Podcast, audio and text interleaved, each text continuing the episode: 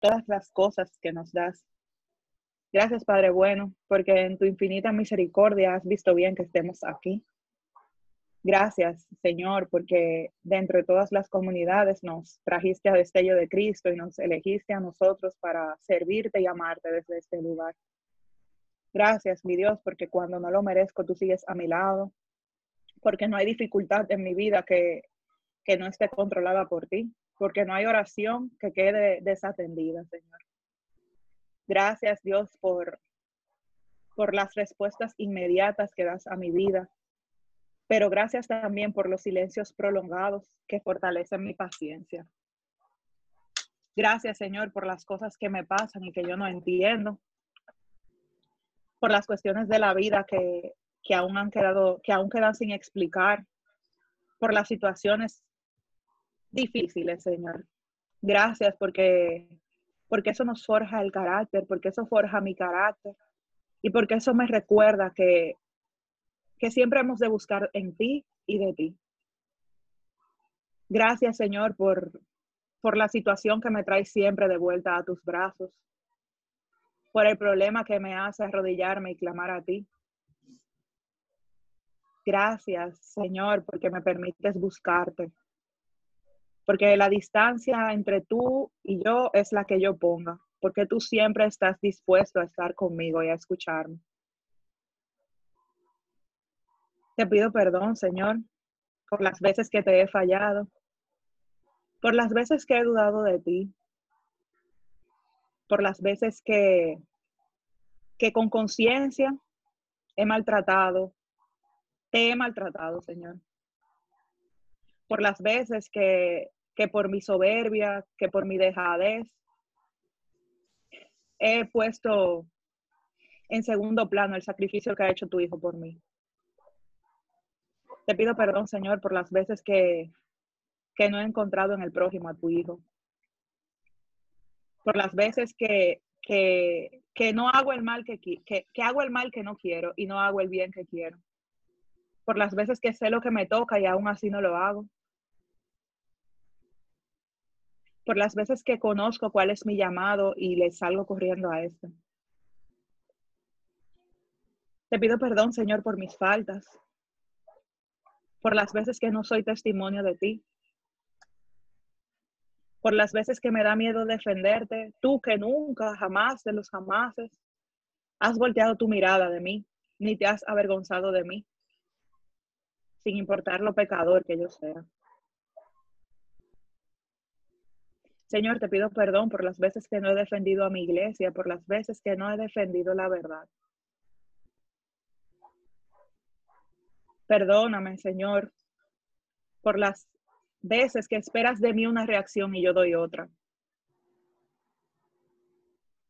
Por las veces que he preferido ver televisión a estar contigo. Por las veces que, que me he apartado de ti y te he dejado hablando solo. Por las veces que te he tenido enfrente y no te reconozco. Perdona, Señor, todas mis faltas. Perdónanos tú, Jesús, también. Perdónanos tú porque herimos tu sacratísimo corazón constantemente. Porque te miramos en la cruz y es como si te volviéramos a crucificar. Porque te miramos dolido, ensangrentado y te azotamos con nuestros pecados una y otra vez. Agradecemos que tú nos miras con, con ojos de piedad y misericordia y que a pesar de todo esto, no nos cierras las puertas. Y tu sacratísimo corazón herido nos recibe y nos purifica el nuestro.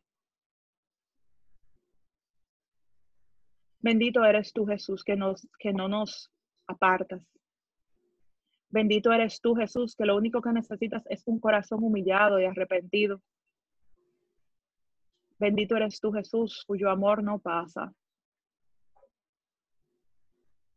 Bendito eres tú, Jesús, que nos enseñas lo que es amar en serio. Que amar es sacrificarse, que amar es dejarse matar. que amar es morir por el ser amado. Bendito eres tú, Jesús, que, que no conformándote con dejarnos un paráclito, un consolador, te has dejado a ti por entero en tu santísimo cuerpo y tu sangre. Bendito eres Jesús, que estás en cada Eucaristía, estás en cada trozo de pan,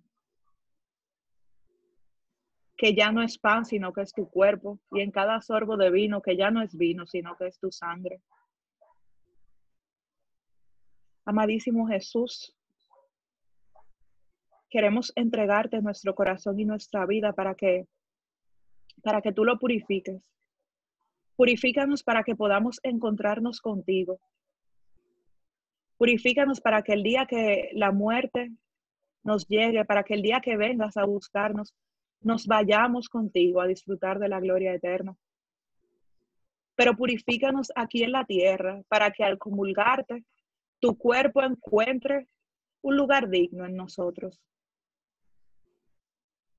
Es cierto que nunca será tan perfecto como, como el vientre de la madre que te llevó durante nueve meses, pero que a imitación de ella seamos capaces de, mantenernos lo más limpios posible, Señor, para que tú encuentres un alma con ganas de renovarse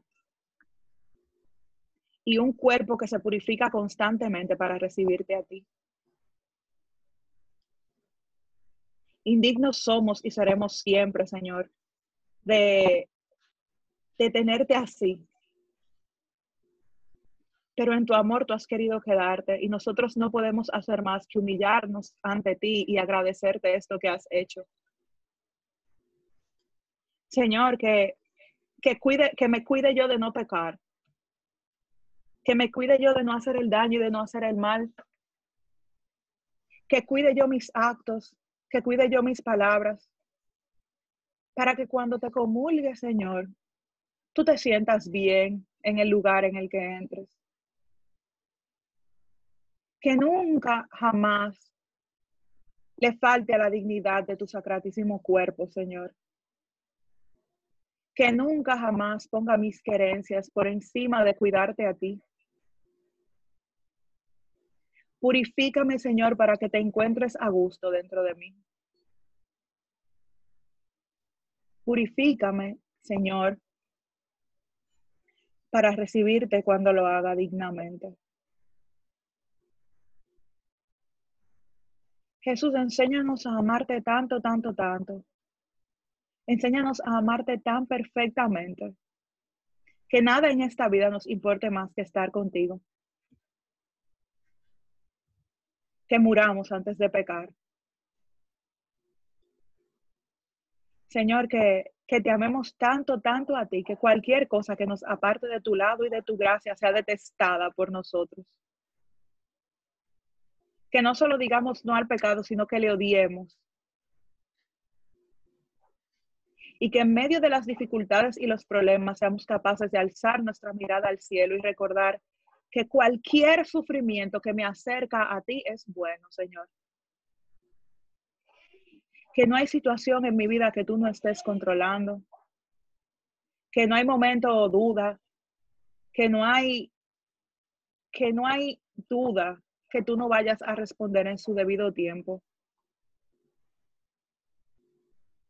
Ayúdanos, Señor, a no tener certeza de nada para que la única certeza que nos quede sea confiar en ti.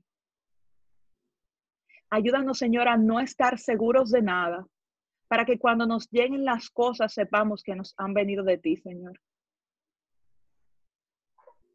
Quítanos todo de ser necesario, para que nos quedes solamente tú y nos importes solamente tú, Jesús.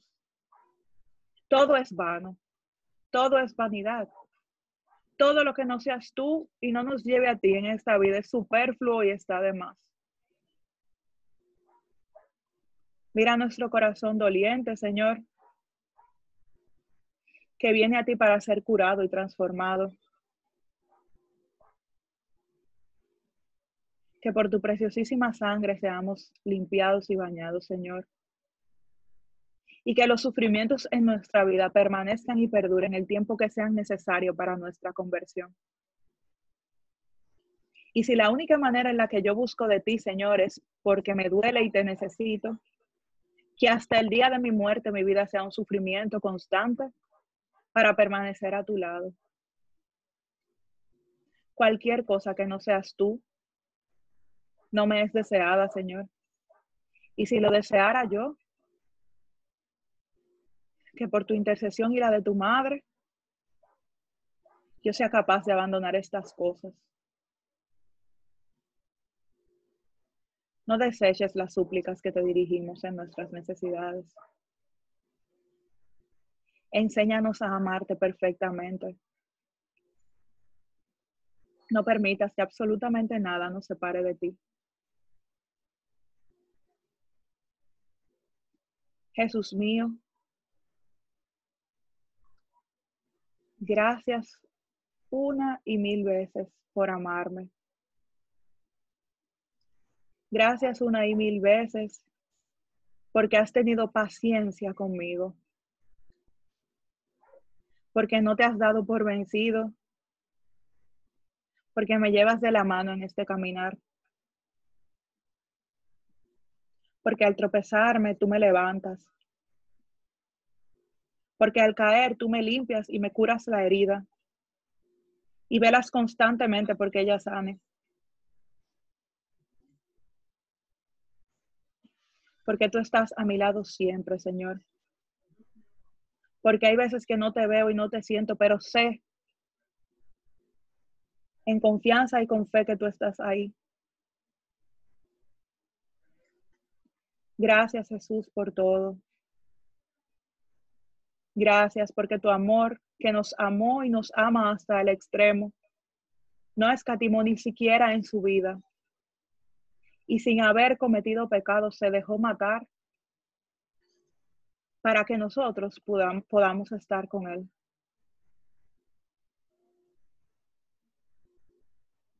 Que tu sacrificio, mi Dios, en mi vida no sea en vano. Y que las cosas y los sufrimientos que a ti te han faltado por completar en la cruz, sea yo capaz de asumirlos y aceptarlos. Ayúdame a parecerme cada día más a ti. Enséñame a hacer cada día más de ti, mi Señor. Enséñanos a hacer más de ti. Para que cuando estemos contigo, seamos uno. Llénanos de tu amor en este caminar, Señor, para que, para que seamos capaces de, de darte a conocer a otros y que tu cuerpo y tu sangre sean los alimentos que nos fortalezcan en el caminar de la vida. Que tu cuerpo y tu sangre sea el alimento, el único alimento que nuestra alma anhele. Que tu sacratísimo cuerpo y tu sangre, Señor, nos mantengan en pie en esta carrera, para que podamos correrla con la mirada fija en el cielo y las manos tendidas para ayudar que otros también lleguen a la meta.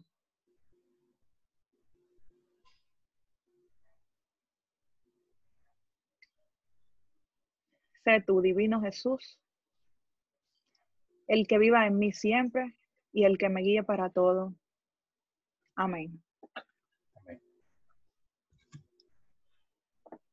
Entonces ahora haremos las letanías de la preciosísima sangre de nuestro Señor Jesucristo.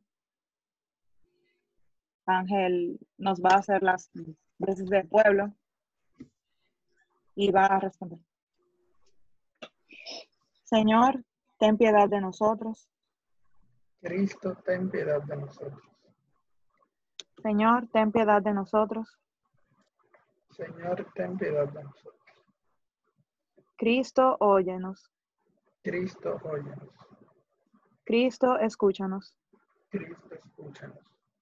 Dios Padre Celestial. Ten misericordia de nosotros. Dios Hijo Redentor del mundo.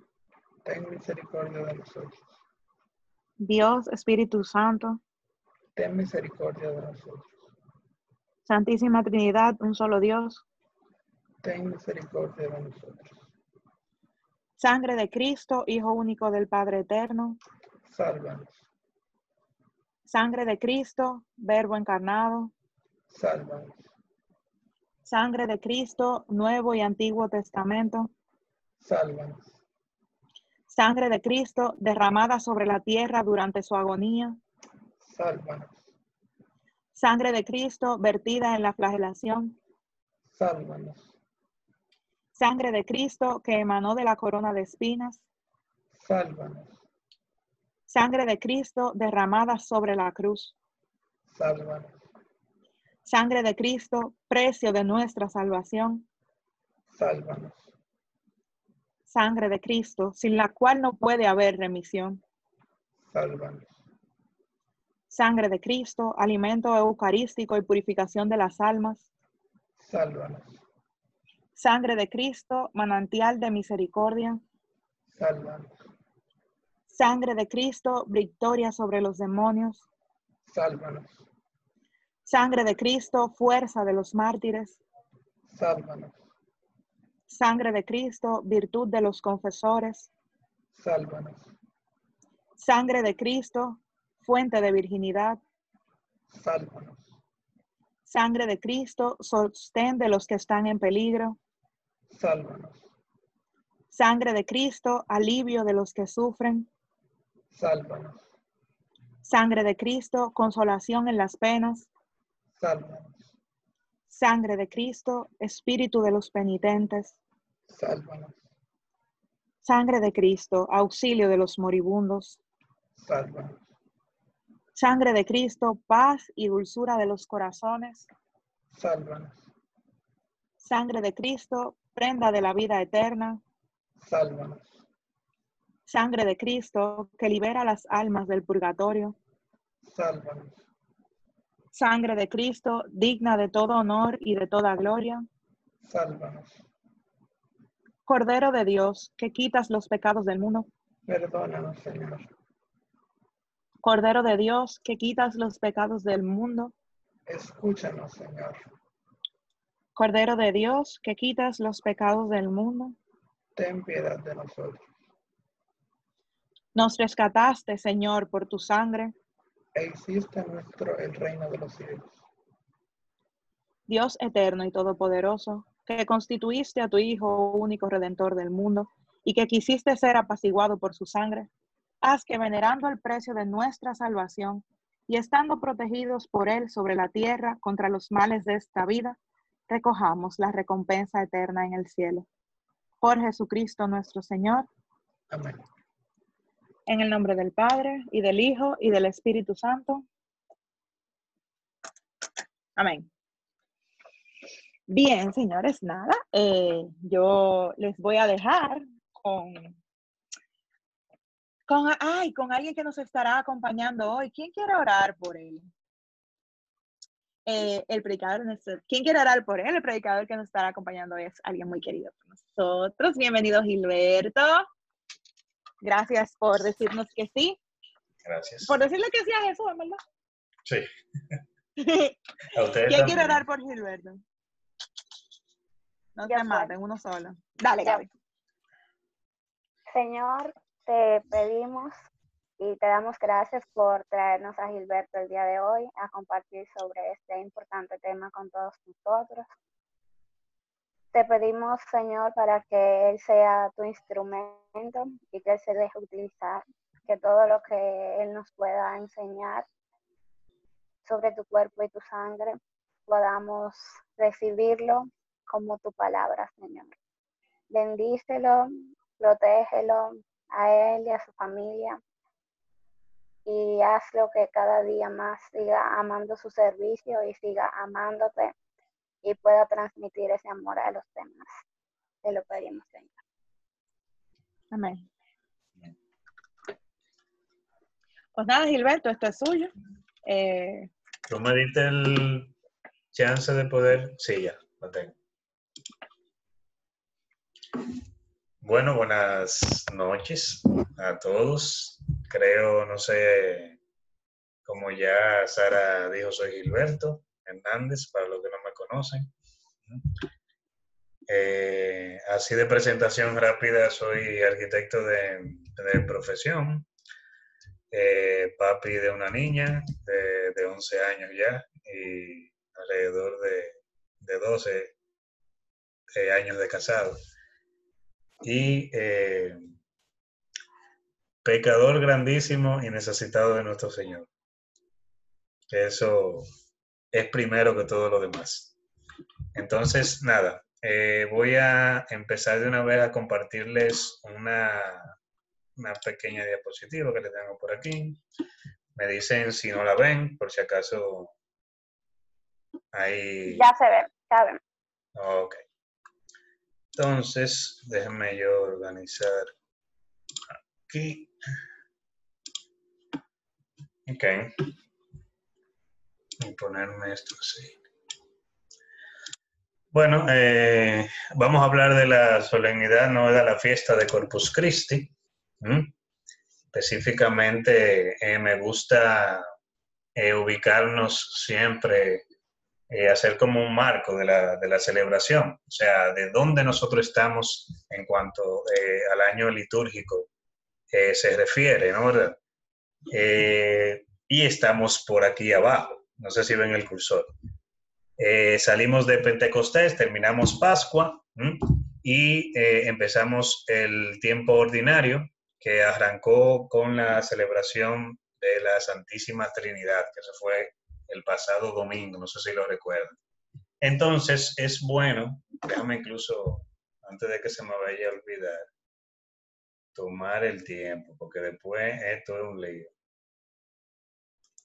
Sara, eh, al final, eh, bueno, tenemos la prédica y después un momento de oración, ¿no? ¿Verdad? Para tenerlo claro, ok. Entonces, em, pues eh, estamos en junio, por eso saco de de aquí, me gustaría que eh, recalcarles estas celebraciones que tenemos en julio, junio. Como le dije, Santísima Trinidad del 7, ya el próximo 11 de junio, pues eh, tenemos, eh, perdón, ayer, eh, que fue Corpus Christi. ya el 19, ahí era que quería llegar, tenemos el Sagrado Corazón de Jesús. El 20 de junio, el Inmaculado Corazón de María. 24 de junio, nacimiento de San Juan Bautista. Y 29, San Pedro y San Pablo. Y el 30, los primeros mártires de la iglesia. Pero quiero quedarme y no dejar pasar eh, el asunto de que la iglesia eh, pues ha destinado el mes de junio para eh, celebrar el Sagrado Corazón de Jesús.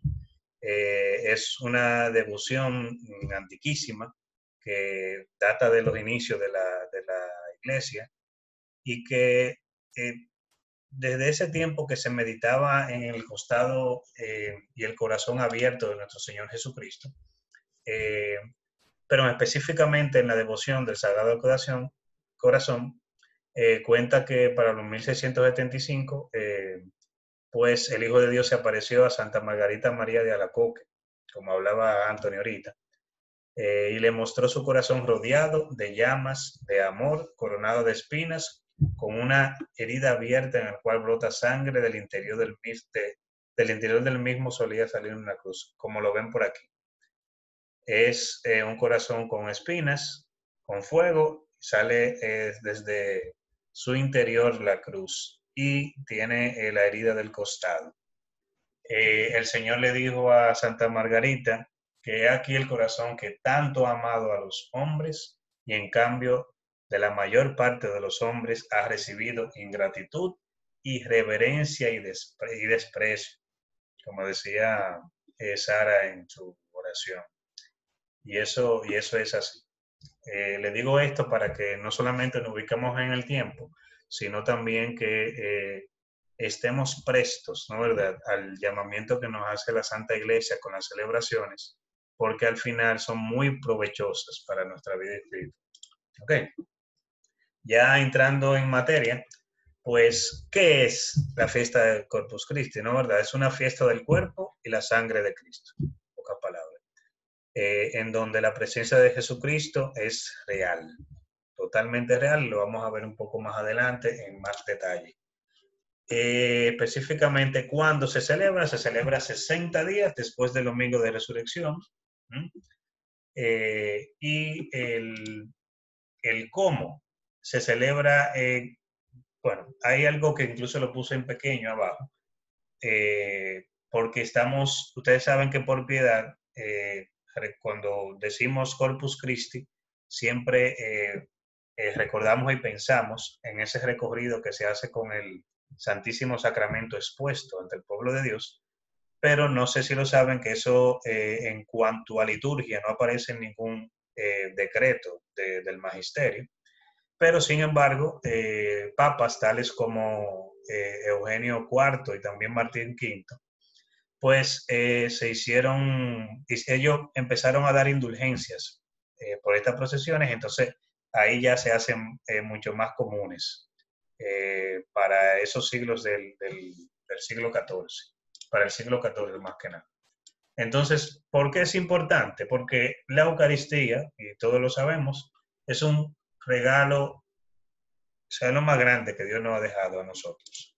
Y entonces, eh, me gusta cómo lo define el compendio de eh, Catecismo de la Iglesia Católica en su numeral 271, que enseña específicamente lo siguiente, que la Eucaristía es Él, y lo voy poniendo en azulito, ¿no verdad? Palabras importantes, sacrificio del mismo cuerpo y de la sangre del Señor Jesús, que Él instituyó para perpetuar en los siglos hasta su segunda venida en la parucía y el sacrificio de la cruz, confiado, confiando así a la iglesia el memorial de su muerte y de, y de su resurrección. Es signo de unidad, vínculo de caridad y banquete pascual, en el que recibimos a Cristo el alma se nos llena de gracia y se nos, se nos da una prenda de la vida eterna. O sea, empezamos a gozar de esa promesa que tenemos del cielo. Eh, podemos decirlo así, es donde empezamos a vivir el cielo aquí en la tierra, siempre y cuando eh, lo vivamos como tenemos que vivirlo. Esas son de las cositas que vamos a ver eh, aquí en los slides que siguen para adelante. Entonces, vamos a hacer un poquito de historia. En el 1246, el obispo de Lieja, Bélgica, instituye la fiesta del Corpus Christi, eh, ya por el testimonio de Santa Juliana de Cornilón. No sé si han escuchado eso. Eh, a quien nuestro Señor le concedió ver la iglesia bajo la, apariencia de una luna, eh, que tenía como una manchita negra, que esa mancha significaba la ausencia de esta solemnidad. Yo cuando eh, escuché eso por primera, vez, por primera vez, yo digo, bueno, al final todo es gracia, porque a mí esa visión se me aparece, yo veo la luna con una, si yo nada, al final eh, eh, Dios da la gracia para que se entiendan las cosas tal cual Él las quiere. Entonces, es bueno saber que entonces el Papa ya Urbano IV la, la universaliza, ¿no verdad? Eh, hace ya para el 1264, a través de, la bula eh, Transiturus, pues la, la, instituye tal cual. Y por eso incluso eh, pide a, Santo Tomás de Aquino que pues haga los oficios y de ahí es que salen los signos como el pañolingüe, el, el que lo vamos a ver también un poquito más adelante. Al inicio, el Santísimo eh, se mantenía velado, eh, pero más tarde la iglesia fue disponiendo eh, la exposición en cristal o en latín, o sea, como detrás de un cristal. Y entonces, ya de ahí, en base a eso, fue que las custodias que hoy usamos, pues fueron tomando ya su forma. Ya para el siglo XVI, en el Concilio de Trento, como nos hablamos, comentábamos ahorita al principio eh, con Sara Vanessa, los concilios al final era una forma de ponerse de acuerdo para eh, poder eh, socavar las herejías que existían en el momento. Entonces, en ese entonces, Trento estableció la verdadera y real y sustancialmente la presencia del pan y el vino, o sea, Jesús presente en el pan y el vino verdaderamente, real y sustancialmente.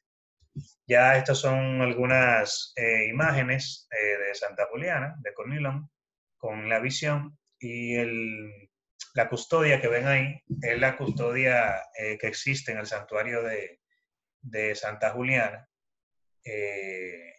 para que lo tengan ahí en cuanto a, a gráfica se refiere. Ya el Tantum Ergo, no sé si eh, me imagino que la gran mayoría sabe lo que es o, me equivoco. ¿Saben de qué se trata? Sí, no. Ahí tendríamos que. Soy yo que quito los micrófonos. En verdad. yo no, sé nada. Yo lo he escuchado, pero no me acuerdo mucho, Gilberto, la verdad. Yo descubrí que el Tantum Ergo forma parte del pangelismo pero entonces es como que ¿por qué el tanto nervo se canta aparte del pangelismo Sí, mira, eso fue, por mí fue eso, eso fue una conversación en la escuela de, en el grupo de San Ireneo, que fue, yo digo, hasta providencial, porque incluso lo que explicó Mariel, que lo van a ver aquí, eh, pues ni yo tampoco lo sabía, porque este asunto eh, litúrgico tradicional, pues a veces se me, o sea, todavía me falta formación en ese sentido. Y, y, de verdad que para mí fue algo como que, oye, eso es algo que tú tienes que decirlo y, y, y fue de gran ayuda, de verdad. Pues el tanto un escrito por Santo Tomás de Aquino, como le dije, mandado por, eh, por el Papa. Eh, Perdón. Ajá. El Pangelingua entero, como es un solo himno, es por Santo Tomás de Aquino, por si acaso. Sí, sí, claro. Ah, eso, eso voy a poner aquí. El, lo que es el Tantum Ergo realmente se refiere a las últimas dos estrofas del himno completo, que es el Pangelingua. ¿Ok?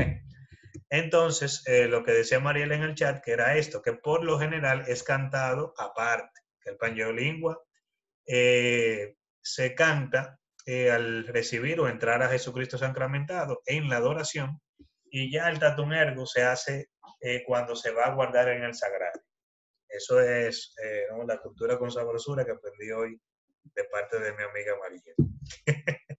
Entonces, concede indulgencias, es bueno saberlo, tanto parcial como plenaria, en el caso de la parcial, pues eh, cuando se recita piadosamente las estrofas del himno y, es plenaria cuando se hace específicamente en Jueves Santo y en la fiesta de, Corpus, como la de ayer, recitando solemnemente eh, pues eh, los himnos. Entonces, expresa de manera concreta la doctrina de la transustanciación, que eso es teológicamente algo muy importante no sé si también han escuchado el, concepto, pero también lo voy a detallar un poquito eh, más adelante para, porque eso es algo que, tenemos que saber los católicos, porque es fundamento de, del sacramento de la, de la Eucaristía, en el cual el pan y el vino, en pocas palabras, se convierten en cuerpo y sangre de, de Cristo. Este es el Señor. Hola. Angelino Tomás de Aquino. No sé si sabían que, tenía ese primer nombre. Entonces, veneremos a tan, gran, a, tan grande eh, sacramento. Así dice esto en latín. Eh, los estudiosos de latín, pues, eh, sabrán un poquito más que yo en ese sentido. Pero en español, que dice, veneremos pues inclinados tan grande sacramento, y la antigua figura ceda el puesto al nuevo rito y aquí es que me la mata. La fe supla la incapacidad de los sentidos, porque al final, señores, esto es por fe. Al Padre y al Hijo sean dadas alabanzas y júbilo, salud, honor, poder y bendición. Una gloria igual sea dada al que, de, al que del uno y del otro procede. Eso tiene que ver mucho con la parte de, de la inmanencia de lo, que, de lo que es Dios en su ser. Esto, bueno, eh, le puse esa partitura ahí solamente para decorar un poco este slide. Hola. Entonces, aparte eh, de, la, de, todo esto, la Santa Misa eh, tiene, tiene, cuatro notas que no podemos dejar de, de saberlas, que es fiesta, es memorial, es banquete y es sacrificio. Específicamente fiesta eh, porque celebramos la resurrección de Cristo, ¿no verdad? Que también nos permite resucitar con Él, pero me gusta notar que Jesús la instituyó en el marco también de las fiestas pascuales de los judíos. ¿eh? Y también por eso se celebra la victoria de Cristo, aparte de que, que hace su paso al Padre. O sea, así como Pascua significa paso, eh, pues lo que celebramos es este paso de Cristo después de su encarnación y, de toda su misión que hizo cuando vuelve eh, al Padre. Entonces, es banquete porque Cristo, eh, realizando sacramentalmente su Pascua, nos entrega su cuerpo, su sangre, y son ofrecidos como comida y bebida, y nos une con Él y entre nosotros en su sacrificio. como todos saben, esto es eh, espiritual y así como el cuerpo necesita nutrirse, también nuestra alma eh, también necesita el alimento de la Eucaristía. Es memorial recordamos el sacrificio de nuestro Señor que se entregó por nosotros. Y cada vez que celebramos este sacramento, apréndase esta palabrita, actualizamos el misterio de la pasión, muerte y resurrección de Cristo. Actualizamos, no es un recuerdo, no es un símbolo de que de, de, yo recordando, no es como un video que hacemos. Es una actualización eh, atemporal del sacrificio hecho que se hace cada vez que hacemos la Santa Eucaristía.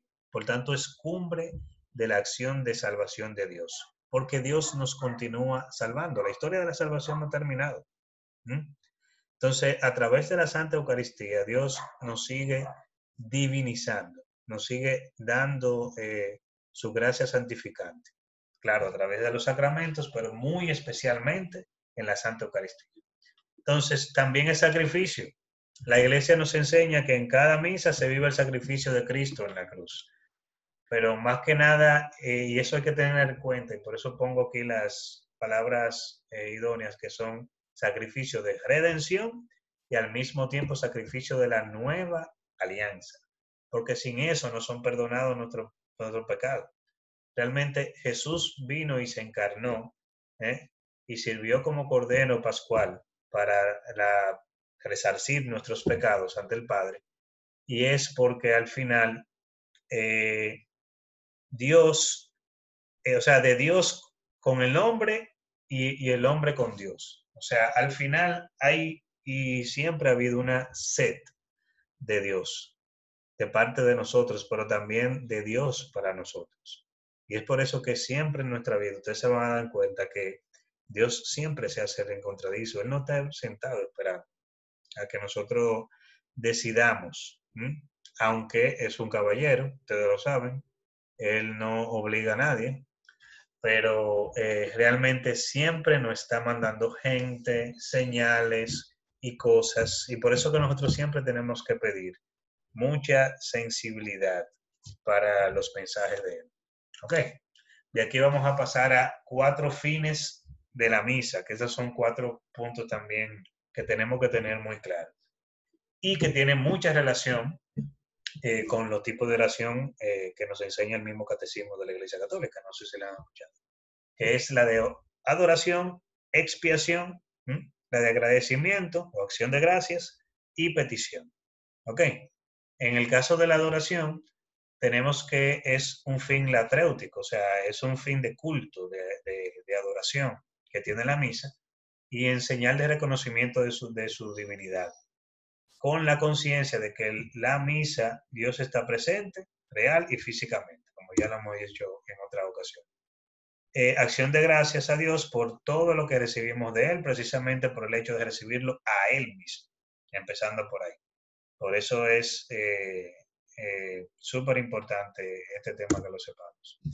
También tiene, en el caso de la expiación, un fin propiciatorio de la misa, ya que pues ayuda a reparar el sufrimiento que nosotros mismos provocamos, nosotros y, y los demás eh, compañeros nuestros, ¿no verdad?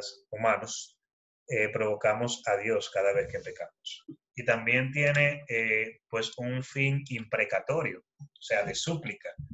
Es un acto de súplica a Dios y que eh, ayuda también a presentar nuestras oraciones. En definitiva, es esta, estos son los fines específicos que tiene la Santa Eucaristía. Y es muy importante que estemos claros en esto, porque estas cosas son las que nos ayudan a nosotros a participar activamente y conscientemente en este sacrificio que actualizamos cada vez que, estamos en la Santa Eucaristía. Eh, me gusta esta eh, frase de San Pío X, ustedes saben que es el Papa de la, de la Eucaristía, que habla de la, de la devoción eucarística, diciendo que es la más noble devoción porque tiene por objeto a Dios y es la más saludable porque nos da al autor de la gracia. Es la más dulce porque dulce es el Señor. Eh, ese Papa tiene muchísimos escritos con este tema de la Eucaristía que si les recomiendo que busquen y lean, ¿no verdad? Entonces, así de rápido, quiero, no quisiera dejar de dejar pasar eh, los dogmas asociados que tenemos a la Santa Eucaristía, que algunos lo, empezamos a hablar en principio de, la, de, este encuentro, que es la totalidad de la presencia, la transustanciación y la permanencia de la presencia y dignidad de la adoración. La totalidad de la presencia, que fue como eh, eh, acabé de decir hace poco en los mensajes anteriores, es que el Concilio de Trento definió la presencia real como cuerpo, alma y divinidad de nuestro Señor Jesucristo. ¿Y esto por qué? Porque en ese entonces eh, se entendía que solamente era cuerpo y sangre, como meramente se entendía. O sea, esto se desprende de las palabras de la promesa que, que dice él en su, en su palabra, el que coma de mí también vivirá por mí. Y eso tiene muchísima relación eh, con lo que no se conocen el, térmico, el, el, el, término teológico de la unión hipostática de, de Jesucristo, que es que ustedes saben que Jesucristo es 100% hombre y 100% Dios. Y eso no se puede separar. Muchísimas herejías salían en ese sentido, que decían que, bueno, que Jesús, primero que eh, había nacido de, una mujer, entonces que después Dios le dio la gracia que necesitaban para hacer todas las cosas que hizo. Eh, y entre otras muchas, ¿no verdad?, herejías que hubo en ese sentido, pero eh, en el caso de la Eucaristía, pues también en el, concilio, en el Concilio de Trento, pues entonces se reafirma que no es solamente cuerpo y sangre, sino que es el todo. No solamente su, su parte física, sino, sino su alma, que es parte, como nosotros, que tenemos cuerpo y alma, pero en el caso de él, que tiene divinidad. ¿Ok? Que esa divinidad, pues nosotros eh, la tenemos herida por eh, nuestro papacito Adán, eh, que hizo lo que hizo allá en el Génesis. ¿Ahora? ¿De acuerdo? Entonces, por otro lado, el otro dogma es la transustanciación, que como le dije ahorita, es un término que, que lo que hace, eh, vamos a decir, es lo que pasa en la Eucaristía, que pan y vino se convierten en sangre y cuerpo de Cristo. Y entonces eso eh, lo sabemos por, fe y también ya se estipula como dogma.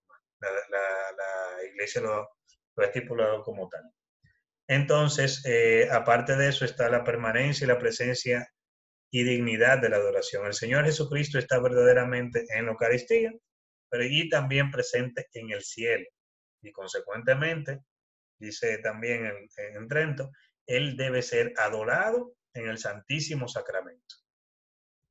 Entonces, por tal, por como le decía, al final Él está 100% aquí y 100% allá. Por eso ah, merece todo ese, esa, esa adoración. Disculpe que estoy viendo aquí algunas cosas. Está bien, es que había unos, un chat que creía que eran preguntas. Entonces, eh, proseguimos con la, con esta parte que es y que le escuchamos muchas veces de, nuestros hermanos separados, ¿no verdad? Pero Jesús nunca dijo que comiéramos su cuerpo. ¿Y dónde dice eso? Entonces, eh, quise tomar incluso el Evangelio del domingo de, de, la fiesta de ayer, que es la de San Juan 6, del 51 al 58. Eh, ¿Alguien me ayuda a leer? ¿Se ve bien ahí? ¿Quién me ayuda? Yo puedo. Dele para allá. En aquel tiempo, dijo Jesús a los judíos, yo soy el pan vivo que ha bajado del cielo. El que coma de este pan vivirá para siempre. Y el pan que yo daré es mi carne por la vida del mundo. Disputaban los judíos entre sí. ¿Cómo puede este? ¿Cómo puede este darnos a comer su carne?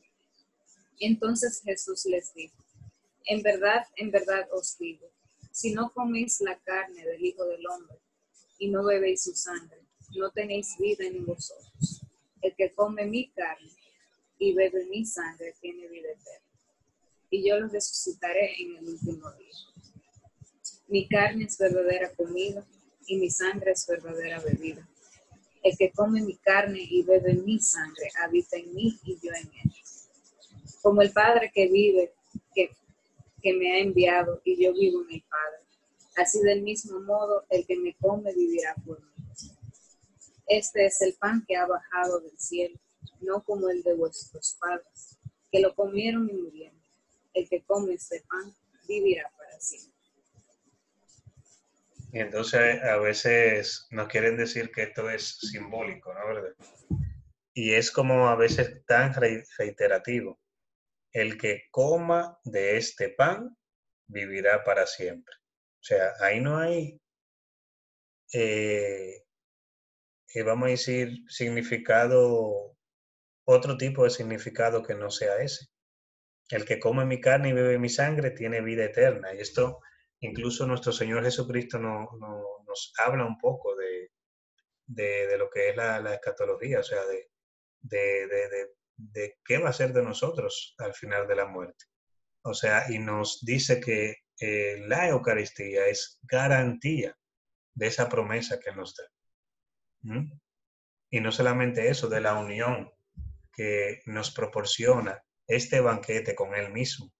En la parte donde dice habita en mí y yo en Él. Al final no está hablando de una comunión. Y al final es una comunión que tiene Él con el Padre y que se traslada, Padre, Espíritu Santo, y se traslada para nosotros mismos y toda la, comunión de los santos. Al final este eh, asunto de verdad a veces uno dice que como para, para una cosa toman las lecturas, ¿no verdad?, de la Santa, de la Sagrada Palabra, eh, de manera literal y para la otra no, como que siempre es como eh, con cierta conveniencia. Entonces, el que come de este pan vivirá para siempre, lo vuelve a decir. Y entonces, ¿qué más queréis? ¿Mm? Ya a nosotros los católicos y pregunto, si él lo pone más claro, más claro de ahí como, como uno dice, no puede ser. La Eucaristía es culmen para nuestra vida cristiana. Es algo no negociable. Es el soporte de nuestra vida espiritual, porque es Cristo mismo. Entonces, vayamos pues a la Eucaristía, acerquémonos a Jesús que quiere hacer nuestro para que para hacernos suyos y divinizados. La Eucaristía nos diviniza y Jesús es el alimento eh, de las almas fuertes y de las flacas también. Porque para ser, para, para estar fuerte, eh, yo necesito comer, y seguir comiendo, ¿no verdad? Pero también cuando estoy débil necesito comer, por ejemplo. Entonces, de una u otra forma, eh, todo esto se resume en que no podemos sacarlo de, de lo que es nuestra vida espiritual.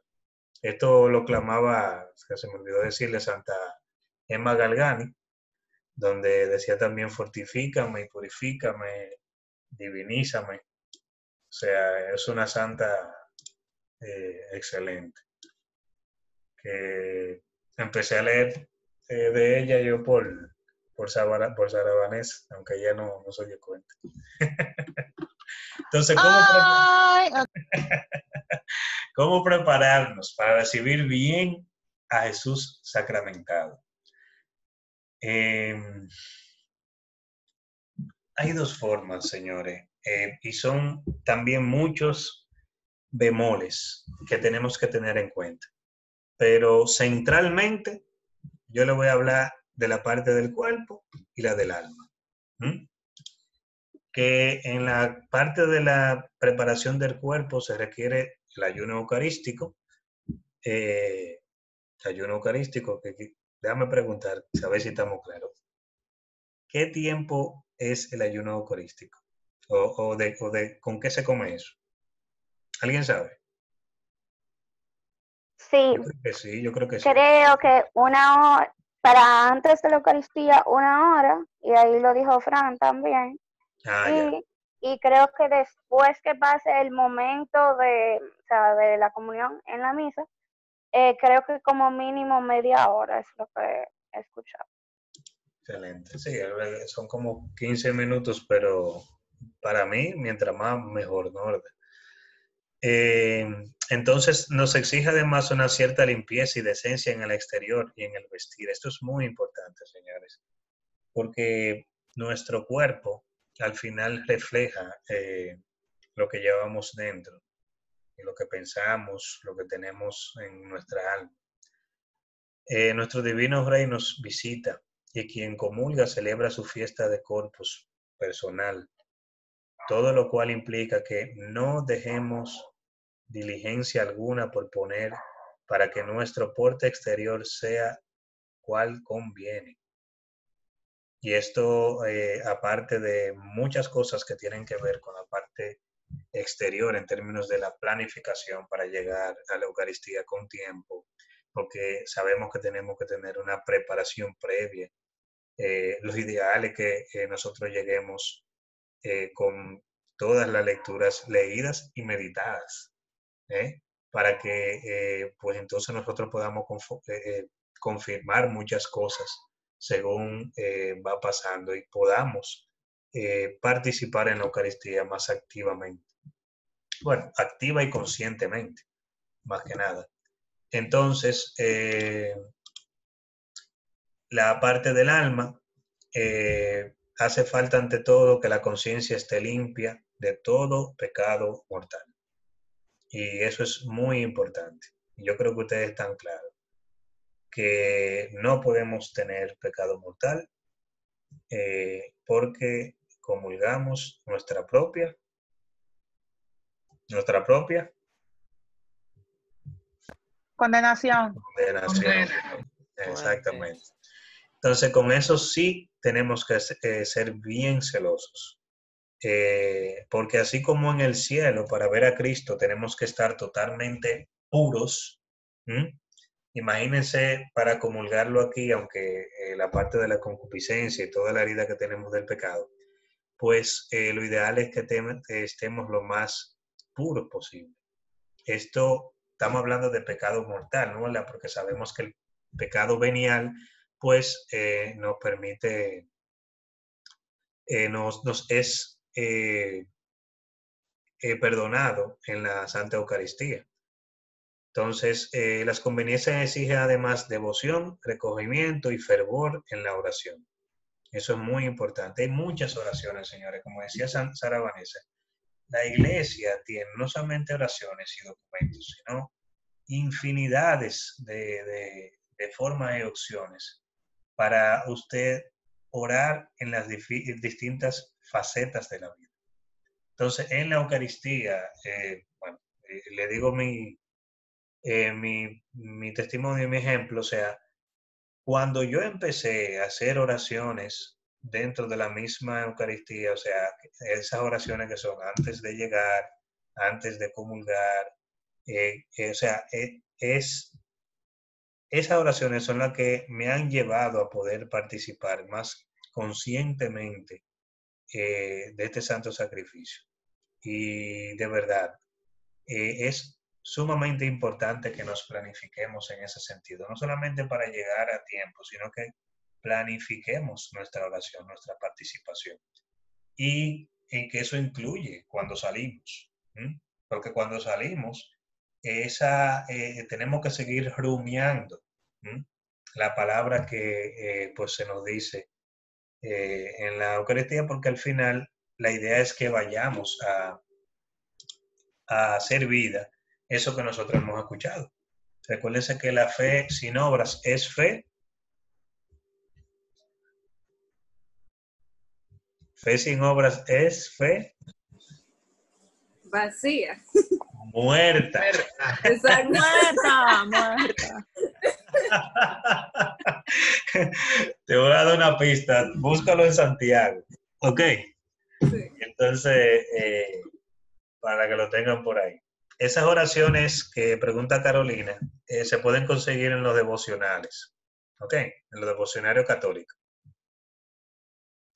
Entonces, eh, el amor divino debiera conservarnos siempre en las condiciones necesarias para comulgar. El amor anhela, suspira, languidece por el amado de su corazón. Siempre dispuesto está el pobre para recibir limosna. Y esa es una imagen como tan real. Porque a veces vamos a la Eucaristía pensando que le estamos haciendo un favor a nuestro Señor. Y no hay cosa más verdadera que esa última parte. Entonces, continuemos porque tenemos que avanzar. Aviva tu amor valiéndote de los cuatro fines del sacrificio, que fue lo que hablamos casi hace un poco, hace, hace no hace mucho. Entonces, frutos de la comunión, según el catecismo, en sus numerales 1341 y 1401 para anotaciones. ¿Ok? El primero, acrecienta nuestra unión con Cristo. ¿Mm? Eso, tal como lo dice ahí, eso está más claro, más claro de ahí que ni el agua. Mientras más unidos eh, estamos en la Santa Eucaristía, la Eucaristía es Cristo, por lo tanto, estamos más unidos a Él nos separa del pecado. Por eso eh, a veces cuando nos preguntamos, ¿y por qué que realmente se me hace tan difícil salir de esos hoyos a veces en los cuales nos metemos?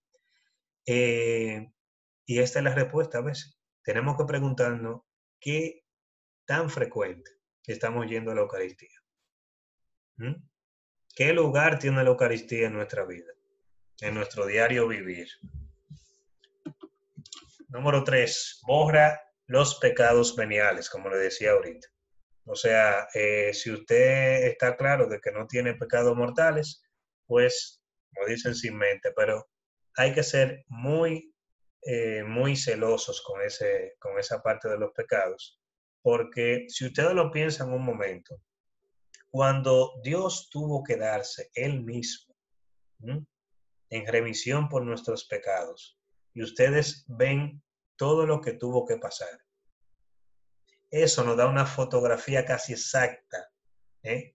de lo que es, de, la gravedad que es el pecado para Dios. Y la distancia que pone esa palabrita entre Dios y nosotros. Por lo tanto, en ese sentido, siempre tenemos que ser muy, muy guardianes de nuestra alma, con, los temas de los pecados, darle eh, seguimiento, hacer nuestros exámenes de conciencia, larguitos, pausados, sin ruidero, haciéndolo parte de nuestro día. Eh, no sé quiénes tienen que siempre es recomendable hacer esos exámenes al final del día, porque mientras eh, la carne es una parte más chiquita, pues entonces es más fácil de, de masticar, ¿no verdad? a veces nos llenamos la cabeza eh, de tantas cosas que queremos lograr a nivel espiritual.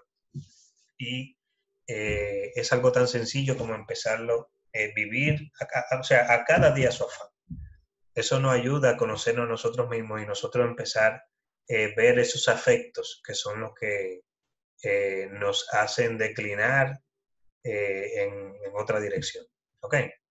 El punto cuatro de los frutos de la comunión es que nos preserva de los pecados mortales. Y eso sí son buenos porque imagínense ustedes, si tenemos pecados mortales, no podemos comulgar. Por lo tanto, la misma Eucaristía es guardiana de la misma, de la misma comunión en sí, entre nosotros y ellos. Entonces, eh, nos une como eh, iglesia, cuerpo místico de Dios. Eh, ustedes saben que la fe y la salvación no es solita. Nosotros no nos salvamos solos. Entonces, al final, esto es lo que hace la Eucaristía, nos hace un solo cuerpo en donde Cristo es la cabeza. ¿Ok? Entonces, eh, nos compromete con los pobres, eh, nos envía, más que nada, a dar frutos y también eh, nos une a todos los cristianos que la, que la celebran. Por eso lo, también lo de la parte católica universal. ¿Estamos claros con eso?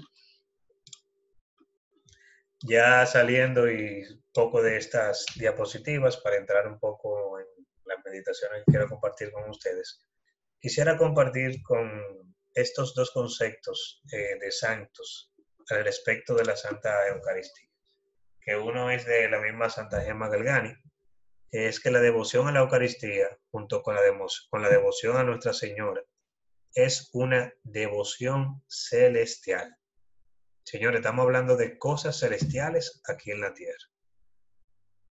Porque es la devoción que tiene también eh, los mismos ángeles y los santos en el cielo. Al final el cielo es católico, señores, como dice un hermanito Carvaje por ahí. ¿Mm? Nosotros, eh, cuando nosotros nos preguntamos qué es lo que vamos a hacer en el cielo, es la Eucaristía. Entonces, eso para nosotros tiene que ser como un gimnasio, para nosotros soltar el brazo. Soltar el brazo. Y entonces, algo que nos dice qué posición le tenemos a la Eucaristía en nuestra vida es el tiempo que nosotros le dedicamos a ella. ¿Cuántas cosas ponemos delante de ella que sencillamente no lo merecen? Sencillamente no lo merecen, por más que le queramos dar vuelta. Realmente el tiempo se saca para lo que nosotros queremos que se dé. Entonces termino diciendo que ella, imaginando que hay una academia en el cielo, eh, ella extasiada, allí únicamente se debe aprender a amar. Y esa, señores, es la virtud, la única virtud de la que nosotros eh, de, que, de las que recibimos por gracia y que eh, nosotros pues, ponemos en función aquí en la tierra, eh, que es la caridad, esa es la única que se va con nosotros para el cielo. No sé si ustedes lo saben. ¿Mm? Porque fe ya la tenemos a Él de frente. Esperanza. Todas esas eh, gracias son, son las que nos ayudan aquí en la tierra, pero la que, con la que vamos a compartir ¿eh? y que compartimos desde ahora es la caridad. Es el mismo, es el, mismo amor, nuestro Señor Jesucristo. Entonces, el dice ella, me reía mucho con esto, que el aula está en el cenáculo, el maestro es Jesús, las doctrinas son su carne y su sangre. Por otro lado, San Cirilo de Alejandrina eh, tiene tres imágenes que me gustaron muchísimo, por eso se las pongo aquí. Él dice que el que comulga está santificado, divinizado en su cuerpo y en su alma a la manera del agua que puesta sobre el fuego hierve. Agua. La comunión actúa como levadura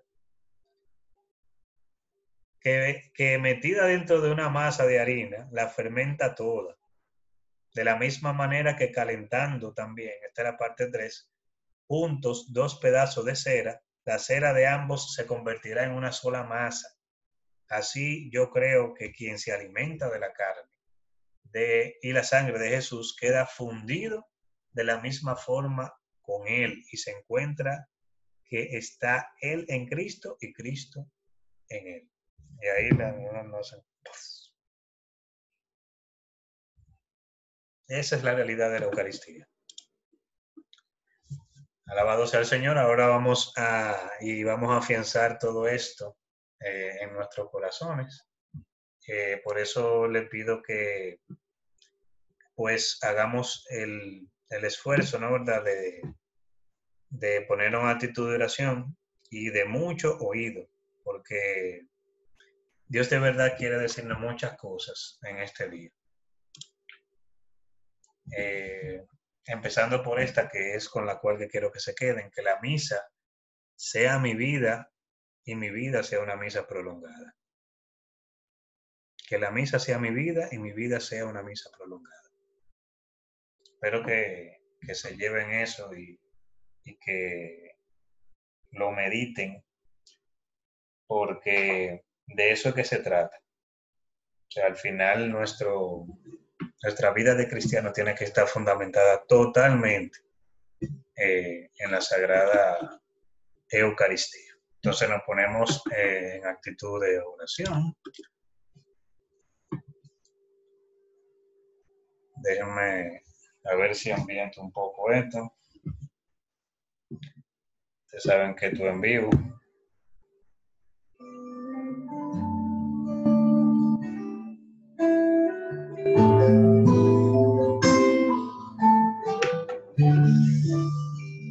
Cerramos los ojitos. Ahí, en la Eucaristía, esa tu presencia, Señor. Ahí, en la Eucaristía, esa prueba de que tú vives, Cristo.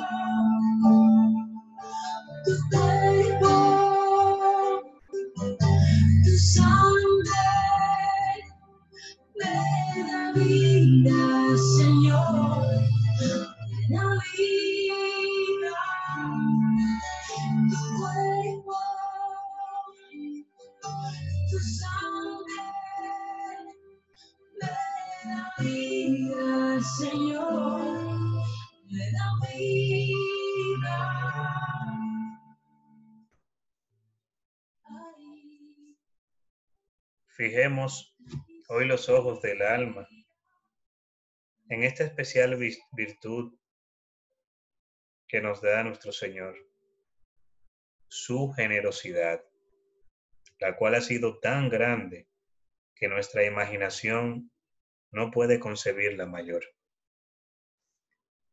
Todo, todo hasta sí mismo, nos lo ha dado generosamente. Mientras vivió en carne mortal, empeñó su vida al servicio del hombre. Por el hombre obró milagros, predicó, se fatigó, sudó, derramó lágrimas y hasta sangre.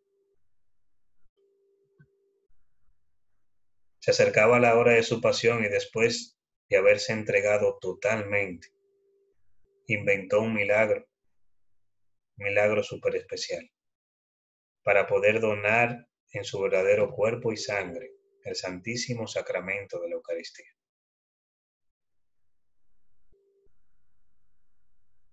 ¿Podrías regalarnos otra cosa?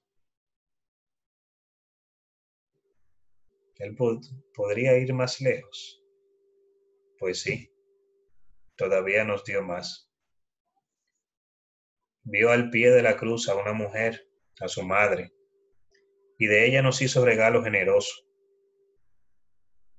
Le restaba aún algo más, unas pocas gotas de sangre que quedaban en su corazón. Y ya muerto permitió que se lo rompiera un soldado, para que ni una sola gota dejara de derramarse por nosotros. Hoy se dona a todas horas en los altares, sin distinción, dispuesto siempre a ser generoso hasta con los más ingratos. De modo que por su inexplicable generosidad es nuestra su doctrina, su propia madre, su cuerpo y su sangre, su cielo. Sí, porque después de darse como alimento para nuestra redención, quiere ser Él mismo por toda la eternidad nuestra recompensa. Esa es su divisa. Todo por el hombre y para el hombre. Qué generosidad inmensa de tan maravilloso corazón. Y te pregunto, ¿eres consciente de todo lo que te ha dado el Señor?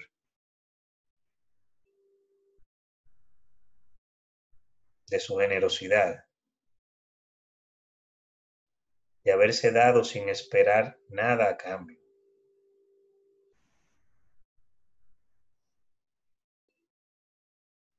¿Qué haces tú en tu vida para asemejarte a su corazón?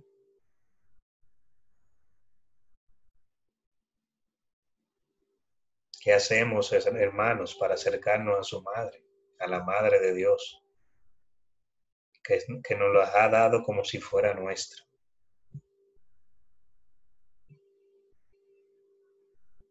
¿Cómo podemos agradecerle a Dios el que se haya quedado con nosotros en la Santa Eucaristía?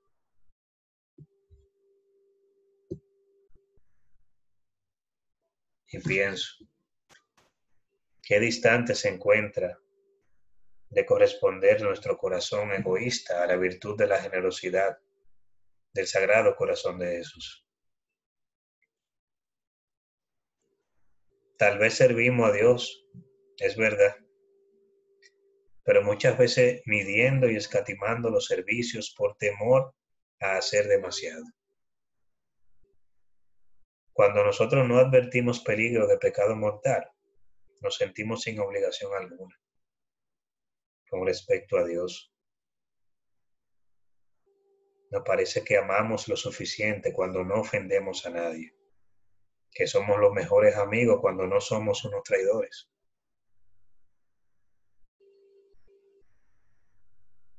¿Qué hago, por ejemplo, por aquel que hizo tanto por mí?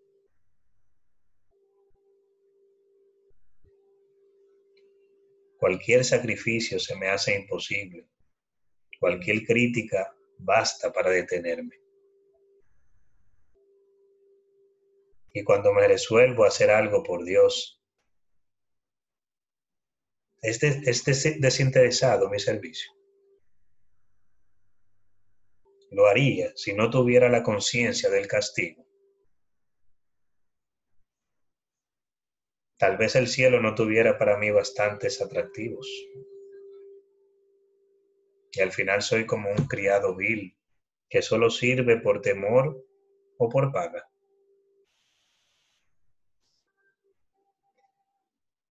De ahora en adelante diré con la imitación de Cristo, ¿cuándo habrá uno, Señor, que se preste a servirte gratuitamente? Y digo, yo he de ser, Jesús mío, seré generoso no me limitaré a hacer lo que manda tu ley, sino que haré todo lo que sepa que es de tu mayor agrado. Tómalo todo de mí, cuerpo, alma, salud, fuerzas, libertad, honra, intereses, mi propia vida.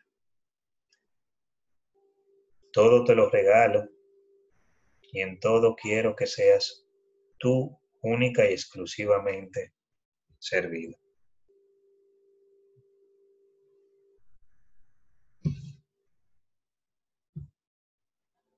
Señor, ayúdame. Ayúdame a entregarme con generosidad a mis hermanos, a mis familiares, a mis amigos, a mis vecinos, en mi comunidad. Ayúdame, Señor, a ser un instrumento de tu divina voluntad. A ir más allá y llevar tu palabra y tu testimonio a cada rincón de la tierra donde yo esté. Ayúdame, Señor, porque sé que contigo todo lo puedo. Y sin ti no puedo nada.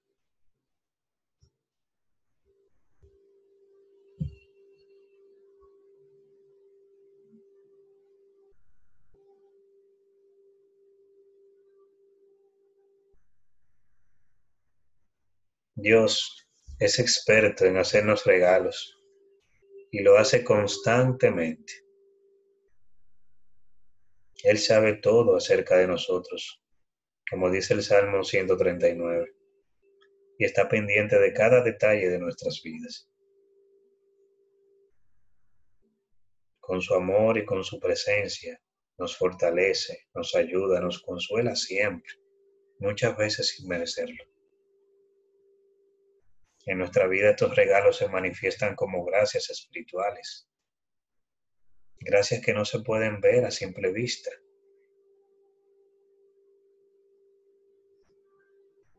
Y entre esos regalos la Eucaristía es el mayor don que Dios le ha dado a los hombres.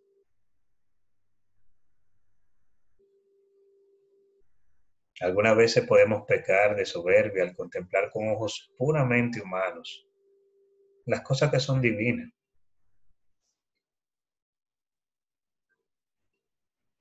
Presumiendo que detrás de cada celebración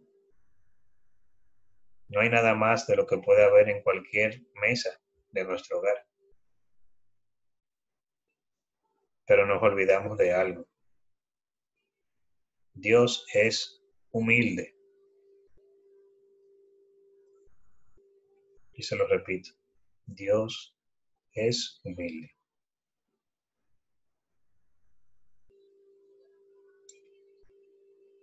Nos es más fácil asociar a Dios con superpoderes que entenderlo desde su infinita humildad, como una de sus cualidades más hermosas y dignas de ser imitadas.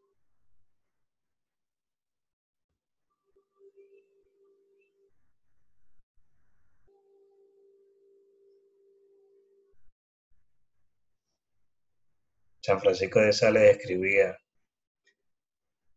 respecto a la Eucaristía de la siguiente forma. Querida alma, la noche anterior comienza a prepararte para la Sagrada Comunión, con muchas aspiraciones y deseos amorosos. Si durante la noche te despiertas, llena enseguida tu corazón o tu boca de palabras de adoración, con las cuales tu alma se perfuma para recibir a Jesús, quien mientras tú duermes se prepara para traerte mil gracias y favores, si tú estás en disposición de recibirlos.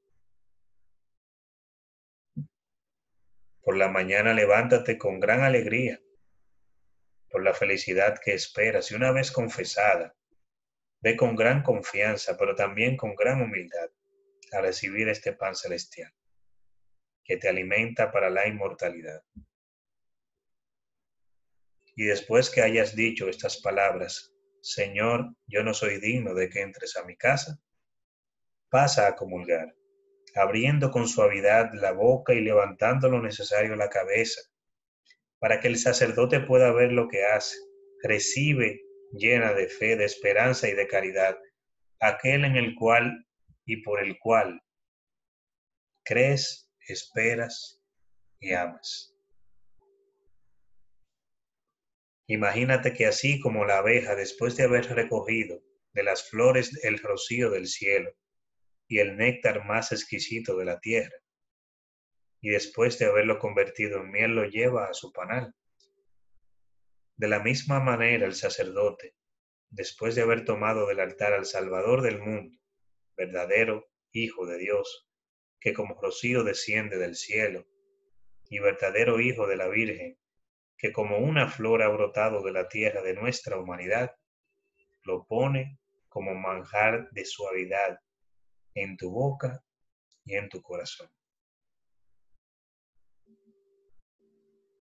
Una vez lo hayas recibido, mueve tu corazón a rendir homenaje a este Rey Salvador.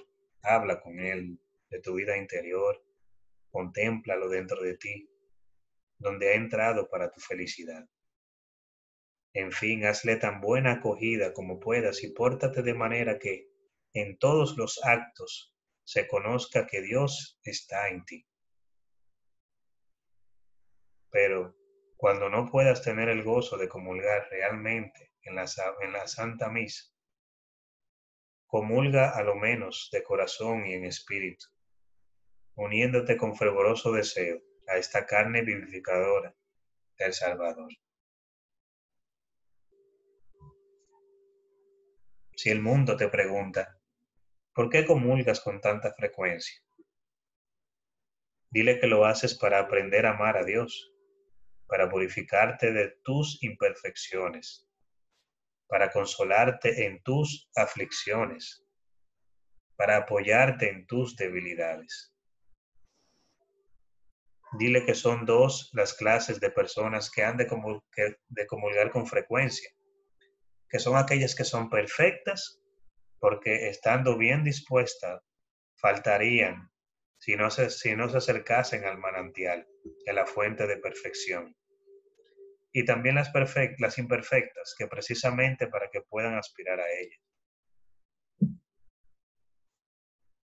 Las fuertes para no enflaquecer y las débiles para robustecer. Las enfermas para sanar y las que gozan de salud, para no caer enfermas. Y tú, como imperfecta, débil y enferma, tienes necesidad de unirte con frecuencia con tu perfección, con tu fuerza y con tu médico.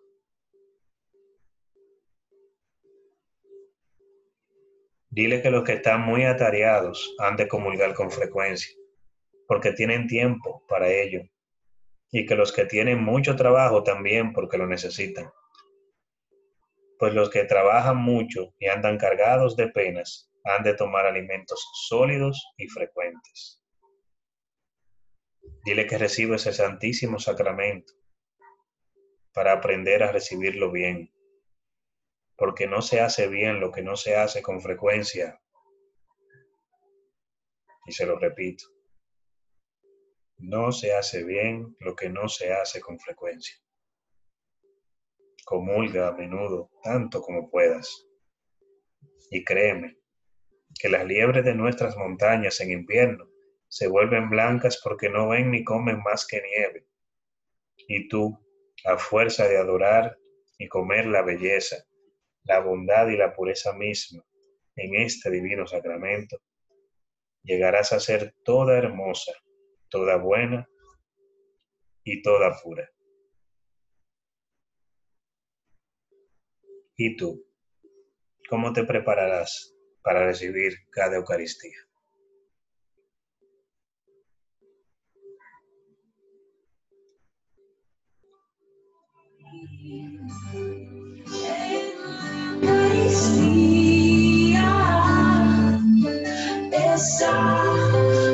nuestra reconciliación.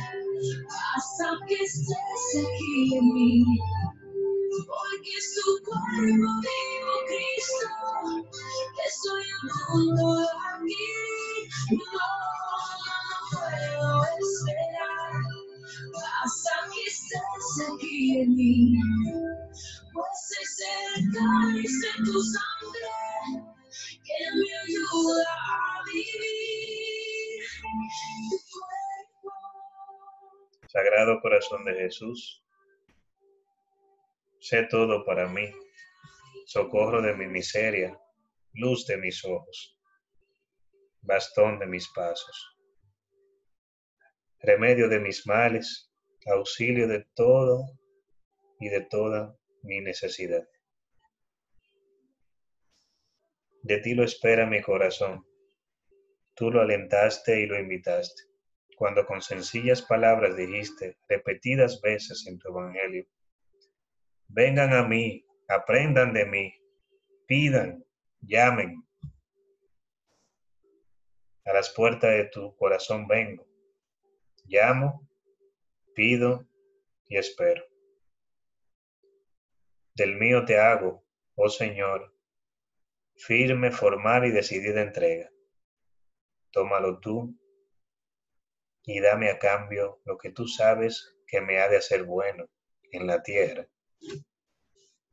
y dichoso en la, eternidad.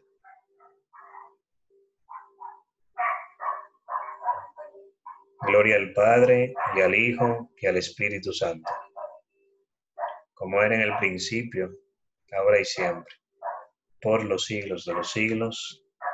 Amén. Sagrado Corazón de Jesús, and both going for you.